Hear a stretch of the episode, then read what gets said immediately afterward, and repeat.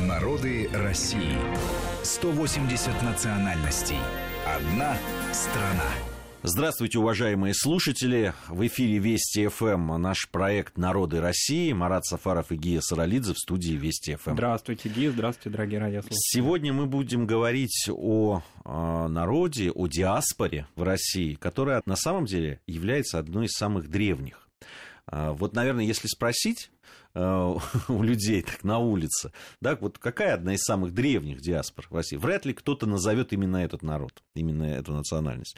Речь идет о греках. Почему одна из самых древних? Поскольку черноморские регионы современной Российской Федерации, они как раз были издавна колонизированы греками. Давайте поговорим сегодня об, э, об этом народе. Да, если брать, допустим, античную эпоху, то уже с этого периода в пределах современной России, например, на Черноморском побережье Северного Кавказа и в Крыму, греческие поселения, особенно в Крыму колонии, устоявшиеся, знаменитые, уже возникли. То есть, по существу, античная эпоха время заселения пределов современной России греками, эллинами. Но допустим, если по Крыму сказать, то в Тавриде, в античном Крыму, сложились две основные такие группы или сообщества два греческих, отличавшиеся и в культурном, и даже в языковом отчасти плане. Это, конечно, Херсонес Таврический, всем хорошо известно, кто бывал в Севастополе, основанный дарийцами, и Пантикопей, который был основан выходцами из Ионии. Они отличались, они соперничали, более того, в их соперничество вторгалась даже римская власть. То есть можно сказать, что вот такие античные далекие от нас сюжеты древние, они разворачивались непосредственно в пределах нашей страны. А вот и те, и другие э, э, подходили под э, вот название, которое существует, понтийские греки, да, ну, понт, понятно, от понта и все, это черноморские греки. Понтийские все таки это понятие больше используется применительно к поздним греческим периодам заселения, уже не греческим колониям вот этим античным, угу. а к более поздней эпохе преимущественно это восточная а, Анатолия, вот оттуда начинают переселяться разными волнами греки в пределы уже Российской империи, то есть это средневековый период и начало нового времени. А вот если взять еще раз вернуться к Херсонесу, то он просуществовал в качестве такого греческого города, греческого полиса и в средние века, будучи таким осколком или будучи частью такой Византии, ну, на другом берегу, на северном берегу Черного моря. Надо сказать, что греки везде, где они основывали колонии, они не включались в местную жизнь основательно, то есть они в пределы этих полуострова, этого полуострова Крымского, да, Таврического или э, в Северное Причерноморье вообще не входили, они были прибрежны таким народом, а, вот, но скифы, сарматы и не из числа другим народам, которые обитали в степях при Черноморье, конечно, греков знали. То есть, по существу, греки определили какой-то вот такой вектор развития а, целой эпохи в истории этого региона. Потом, конечно, это христианская эпоха поскольку византийский период. Но нам хорошо известны и салунские братья Кирилл и Мефодий, нам хорошо известны факты крещения князей в Херсонесе. Это все э, тоже греческая часть русской истории.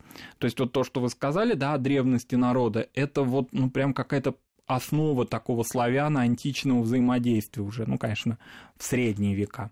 А, вот. Это все то, что было может быть численно не слишком значительно, может быть это не имело какого-то экономического там значения большого, но это имело значение прежде всего культурного, потому что в средние века появились в России такие знаменитые греки, как Максим Грек, как Феофан Грек, а, как Софий Палеолог. Ну, собственно говоря, вот эти имена а, выдающихся мастеров иконописи, духовных деятелей и даже жены а, великого князя Ивана III, это уже говорит о том, насколько в пределы и э, в такую плоть и кровь русского православия, русской духовной жизни греки вошли в средние века. Кроме того, если не брать при Черноморье, то в этот ранний период, э, ну, вернее, даже уже не ранее, а средневековый период, появляется греческая небольшая община в Москве, в Никольском монастыре, на Никольской, собственно, улице, он, этот монастырь дал название улицы Китай, Китай-города в 15 веке, возник греческий монастырь, вокруг него греческая община. А, очень важная, с точки зрения истории нашего образования, нашего просвещения, братья Лихуды появляются, можно сказать, что это предтеча вашей альма-матер Московского университета. Вот это все то, что ну, не, неоспоримые какие-то вот такие важнейшие духовные аспекты греческого присутствия в русской жизни. Но потом начинается вот этот понтийский период, он уже связан, конечно, с бегством, с добровольно-принудительным переселением да, христианских народов иногда, э, собственно, гонениями на них разные периоды из Османской империи э, в пределы православного государства, в пределы России. И это связано, конечно, с тем, что греки, православный народ, воспринимали Россию как единственную свою защиту, как возможность физически выжить. А это были тоже волны. Ранние, например, волны были связаны еще с падением Константинополя. С падением да. Константинополя, да. Потом греки такими небольшими ручейками переселялись в земли, позже вошедшие в состав России. Например, великий э, царь Грузии Ираклий II приглашал греков, руда таких мастеров, да, то есть э, мастеров горного дела, которые переселялись э, в Алаверди, там, значит, занимались горным, э, горными какими-то такими промыслами, но это были небольшие части. А уже когда Закавказье вошло в состав Российской империи, или входило, вернее, в состав Российской империи, начался поток такой греческих, греческих переселений, поскольку климатически, религиозно, ну и по другим каким-то да, параметрам Закавказье, конечно, было им очень близко. Например, в начале XIX века, после очередной русско-турецкой войны, а, большое началось заселение внутренней Грузии, и там образовалась греческая такая колония Цалка, которая стала одним из крупнейших мест заселения греков, ну, где-то до, практически до конца 20 века, в пределах уже бывшего Советского Союза, постсоветского пространства. Цалкинские греки были очень значимой частью греческой общины. Надо сказать, что не все греки говорили уже по-гречески. Ну, во-первых, что за греческий язык? Это был уже, конечно, не архаичный античный греческий язык, это был новогреческий язык, но не все им владели. Дело в том, что в Османской империи значительная часть христиан, не только греков, отуречилась э, в языковом плане. То есть греки сохранили православие, но многие из них говорили либо на турецком языке, либо жившие в Крыму говорили на крымско-татарском языке, урумы. Урумы – это, ну, по существу, такое мусульманское обозначение римлян. Румы, да? А ведь мы знаем, что греки, византийцы, в смысле, да, они наставили на том, что они римляне. Вот это такой парадокс. Мы вроде бы греки, но в то же время мы наследники Римской империи, Восточной Римской империи жители. Поэтому такое понятие урумы, румы, оно сохрани, сохранялось у тюркоязычных греков. И таких людей было очень много. Их было ну, много. Кстати, цалкинские греки, греки в, основном в основном э, тюркоязычные, насколько я знаю, во, всяком случае, мои друзья э, и близкие люди, которые оставили вслед не только в истории нашей страны, но, но и значительный след жизни. в моей жизни, да, э, замечательные люди, в, в, они говорят вот на таком тюркском языке. Да, и э, этот язык сейчас, конечно, в большей степени греки России русскоязычные, но тем не менее люди старшего поколения в быту до сих пор можно вот поразиться, прийти в дом греков и услышать там тюркоязычную, хорошую такую основательную тюркоязычную речь. Она разная, еще раз повторимся, она либо такая турецкая, да, либо она, а, либо это какие-то диалекты, разные диалекты крымско-татарского языка. Вот. Крымские греки в основном вот отуречились. Но крымские греки тоже на месте не сидели. Екатерина II переселила их в Приазовье значительную часть их, и там, например, был греками основан значительный большой город Южного Донбасса, Мариуполь на Азовском море. Долгое время он был в большей степени гречески. Греки и на другой берег Азовского моря переселялись, а, в частности, в Таганроге была большая греческая община, и вообще по югу России. Если брать современную картину греческого расселения в России, да, вот если такую историческую ретроспективу завершать, да, и говорить, а вот где они сейчас расселены, то, конечно, большая часть из них расселены в Краснодарском крае, в Ставропольском крае и старая вот эта древняя, можно сказать, община в Крыму существует. Если брать Кубань, Краснодарский край, то это расселение практически от Новороссийска до Сочи. Особенно, допустим, большая греческая община существовала всегда в Геленджике, вообще в пределах дальше Большого Сочи. Если брать постсоветское пространство, то, конечно, и дальше надо продвигаться через границу да, России. Это большие общины греков истори существовали в Абхазии, большие общины в Аджарии, большая община в вот, Салкинской во внутренней Грузии, в горной части Грузии. Это в основном поздние переселенцы, переселенцы 19 века. Вот, например, а, сухумские греки в большинстве своем выходцами были исторически из города Трабзона. А, допустим, а, вообще вот э, греки, так они, ну, известны, да, аргонавты, они люди непоседливые. Допустим, в XIX веке границы России в Закавказье часто менялись. И вот, допустим, в 1878 году после русско-турецкой войны к нам отошел Карс. Ну, казалось бы, ну, греки только что бежали из пределов Османской империи. Нет, греки стали спускаться в южные пределы, в Карскую губернию, полагая, что эта часть останется русской, военная администрация останется, губернская власть надолго. Но так сложилось, да, что в Первую мировую войну Карс мы потеряли. И грекам опять пришлось, значит, бежать из Карса э, в, в Закавказье, в, ну, в частности, в Грузию. То есть вот они мигрировали очень активно. Миграции продолжались и, э, собственно говоря, в 90-е годы, когда большая часть греков э, из Причерноморья стала переселяться в Грецию ну, таким русскоязычным, можно сказать, ну, не городом, может быть, ну, русскоязычной частью очень важной э, греческой улицы русской стал Салоники, конечно, где греческая русскоязычная колония была очень значительна.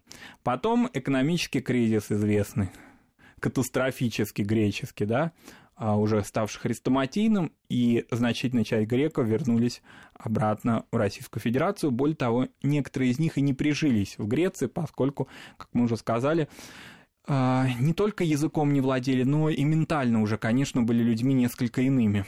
А язык это прежде всего потому, что понтийские греки это такой уже вот, ну, как вот, допустим, я не знаю, как русские евреи, как, я не знаю, там, русскоязычные татары, то есть это какие-то уже отдельные общности. Они, конечно, связаны со своим этносом, но в то же время их длительное пребывание в пределах России, Российской империи, Советского Союза, а, это уже определило их особую этнокультурность. Но даже если мы, я думаю, о кухне будем отдельно говорить, ну вот один эпизод, а, значительная часть греков в России, допустим, а, переняла блюда а, закавказской кухни и считает их уже своими родными, скажем, в Закавказье стали употреблять очень активно фасоль, готовить лобио, допустим.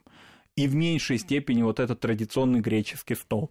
Ну, вот такие бытовые особенности, все это как-то налагало некоторую такую невозможность да, интегрироваться в современную жизнь а, Эллады, которая, конечно, совсем другая. Она не пережила те периоды истории. Истории, кстати говоря, у греков в России были, э, в Советском Союзе, вернее, не всегда позитивные были периоды, да, тяжелые, ну, особенно в конце 40-х годов, выселение, с выселением да. из, Закав... из, из Абхазии, из Абхазии, из Аджарии. Да, да, это были очень такие э, трагические, э, трагические, не очень понятно, ну, как вообще многие, да, эти страницы Конечно. с народами, но действительно, почему греки попали под такие репрессии, тоже многие гадали, во всяком случае, местные жители. Так получилось, что понятно, что я и в Абхазии, и в Аджарии провел довольно большую часть своей жизни, особенно летнюю, вот, и а, я встречался с людьми, которые видели и которые пережили. А это же, да, эти кавказские вот эти а, сообщества, дворы, когда никто, в общем, не обращал внимания на то, какой национальности, и тут особенно дети.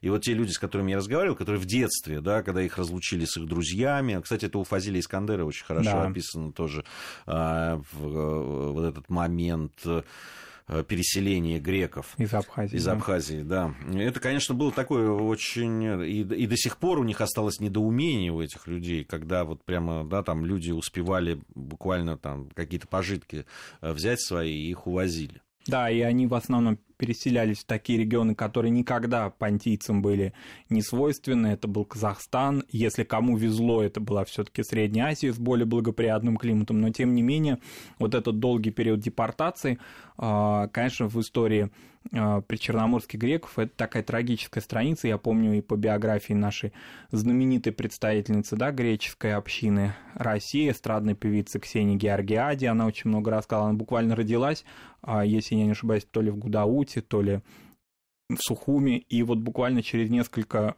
недель после рождения ее родители с малолетней дочерью переселили в Казахстан, но потом они вернулись обратно а, в 50-е годы. Это вот такая страница, в основном она, ну, как бы сказать, а, не имеющая, безусловно, оправдания, но в тот период времени значительная часть греков еще и не имели советского гражданства, кстати говоря, были много лиц без гражданства, и поэтому процесс их возвращения обратно на родину в а, Абхазию или в Аджарию был очень затруднен, потому что многие из них не имели документов даже. А, это были еще, можно сказать, беженцы периода геноцида 15 года. Вот. Вообще волн греческих было много. Парадокс заключался в том, что вот практически в параллель вот этим трагическим обстоятельствам, которые происходили а, в Закавказье, из э, Греции в Среднюю Азию добровольно переселялись такие просоветские греки, которые после очередного там, значит, ну не мятежа черных полковников, ну чего-то подобного, значит, э, вынуждены были искать себе просто спасение и обрели его в Советском Союзе. И в Ташкенте была такая добровольная греческая колония. Вот э, одно из первых моих впечатлений от э, проживания в общежитии Московского государственного университета на первом курсе исторического факультета, я познакомился с греками, ну, они были там, были греки-киприоты и, собственно, из Греции. Это были греческие коммунисты, которые приехали учиться да. в Москву. И, конечно, меня поразило просто их убежденность, их такая, ну, я бы сказал, даже ярость такая коммунистическая. Да, они были... Начало 80-х годов. А, да? Они кле... да, мы в... да, это было начало 80-х годов. Они клеймили нас за ревизионизм, за отход, отход от, от, да, от идей марксизма-ленинизма на полном серьезе. Это, это были жаркие споры такие. Конечно, для меня вот люди, да, которые там из капиталистического мира, приехавшие вот с такими взглядами, это было очень интересно, конечно. Да, это вот такая была ташкентская колония, и многие из них приезжали, и вот, как вы сказали, да, в периоды уже 70-х, а, 80-х годов ну, такая последняя волна э, массового греческого переселения была связана с итогами Лозаннской конференции 22-23 годов, когда произошел обмен трагический тоже обмен населением между уже республиканской Турцией и Грецией, когда, значит, турки из Афин, из Салоник переезжали к э, Мустафе Кемалю Ататюрку, а значит, соответственно, там измирские э, греки и стамбульские, собственно говоря, из других пределов должны были принудительно переехать в Грецию. Некоторым в Грецию ехать не хотелось, особенно из восточных пределов Турции, и они поехали э, в Советский Союз. И это вот такая была последняя волна. То есть вот столько волн, начиная с античного периода. Э, ну, несколько, может сказать, десяток. И они сложили греческую, э, собственно говоря, общину. Но если вот говорить по цифрам, то сейчас в Российской Федерации проживает более 85 тысяч греков, ну, если быть точнее, 85 тысяч 640 человек по переписи 2010 года. А, но помимо, вот мы сказали, да, Краснодарского края, это Ставрополь, Ставропольский вообще край, и небольшая вот эта вот община в Крыму, которая насчитывает около 2600 человек эта древняя вот эта община, она и, ну, по всем городам Крыма, и в, э, в Севастополе есть, и в городах Крыма, например, помимо вот Херсонес, который такую непрерывную греческую историю довел практически до э, Средневековья, еще греческое присутствие было всегда в Феодосии очень серьезное, значительное, греческое купечество наряду с армянским купечеством всегда в феодосийском таком мире присутствовало. Были они и в татароязычных городах, например, Бахчисарае, в Красу-Базаре, нынешнем Белогорске. Вот, то есть это уже были такие тюркоязычные, преимущественно греки. Вот это неотъемлемая часть, такая география и история российских греков на протяжении нескольких а, уже, можно сказать, не веков, а нескольких двух тысячелетий. Да, ну вот говоря о вот этих волнах, конечно, надо сказать об указе да, царского правительства 1866 года, в марте он был, по-моему, если не ошибаюсь, да. Э, который, собственно, и дал возможность э, тур, э, турецко-подданным грекам, ну, наравне с армянами, турецко-подданными, селиться в, в России и их защищал этот закон и юридически, и экономически, и, конечно, он способствовал тому, что люди, которые бежали от ну, уничтожения физического, они переселялись именно в Россию. Да, это вот как одни из героев наших предыдущих программ ассирийцы, а, в начале 20 века обретшие по существу спасение, да, после геноцида и в ходе геноцида в Османской империи. В России они спаслись. Также и греки. Надо сказать, что э, русские правители, в частности Екатерина II, хорошо понимали ну, такие особенности греческого менталитета, их хозяйственные способности, и вот это переселение уже находившихся в пределах империи крымских греков в Приазовье, э, в незаселенные, такие неосвоенные приазовские земли, было во многом связано и с желанием Екатерины а, ну, каким-то образом активизировать экономику этого региона. Она понимала способности греков к торговле, к земледелию, к тому, что они будут... Ну, и они были православные. И они Надо были вообще сказать, да. что религия, э, даже в, в те периоды, когда, да, там, Советского Союза, когда, в общем, это не афишировалось и особо не приветствовалось, оно очень важную роль играло всегда в жизни греческого народа. Да, и э, когда вот переселения потом были позже болгарские, были даже албанские переселения, вот эти колонии новых земель, причерноморских земель, греки здесь имели большое значение, они и многие культуры для Крыма и для Причерноморья а, земледельческие приносили, в частности, а, даже пытались выращивать оливки, пытались выращивать а, те овощи, которые были характерны для средиземноморской культуры. И вообще вот какой-то средиземноморский такой лоск привносили, конечно, в быт и культуру Причерноморья. Вот эту взаимосвязь двух а, морских пределов Европы, они как-то вот этому способствовали, были мостом. Собственно, такую культурную, такую культурную миссию они несли и в античную эпоху. Русские правители покровительствовали грекам, а, всячески способствовали активизации их торговли, и вот эти такие торгово-мещанские города, Таганрог, Мариуполь, отчасти греч, греки играли роль э, в торговой жизни Ростова наряду с армянами. Ну, про Одессу мы забыли сказать. Про Одессу, там, конечно. Там, там же, да, и там, ну, даже в, в топонимах есть указание там, о том, что греки здесь жили. Да, там и в топонимах, и э, кроме того, Одесса очень быстро становилась таким культурным центром греков, не только торговым, там образовывались греческие культурные общества, это было в конце 19 начале 20 века, они ее воспринимали, русские греки, как свой такой культурный центр. А, вот, и конечно, э, интерес русской интеллигенции к античности, пробудившейся да, в XIX веке, интерес в эпоху романтизма, он, конечно, способствовал тому, что многие узнали, что а у нас-то вот в пределах империи тоже есть потомки эллинов, которые а, является частью нашей культуры. Надо сказать, что не только они были, конечно, торговцами или земледельцами. А, в частности, на русской дипломатической службе в начале XIX века был такой знаменитый грек а, Каподистрия, который в 1827 году стал президентом а, уже независимой Греции. А, вообще военных греков тоже было достаточно много в XIX ну, веке. Ну, мы а, еще о греческом влиянии культурном там и в, поговорим в следующей части нашей программы. Я напомню, что это наш проект «Народы России». Марат Сафаров и Гия Саралидзе в студии Вести ФМ. После новостей мы продолжим. Народы России. 180 национальностей. Одна страна.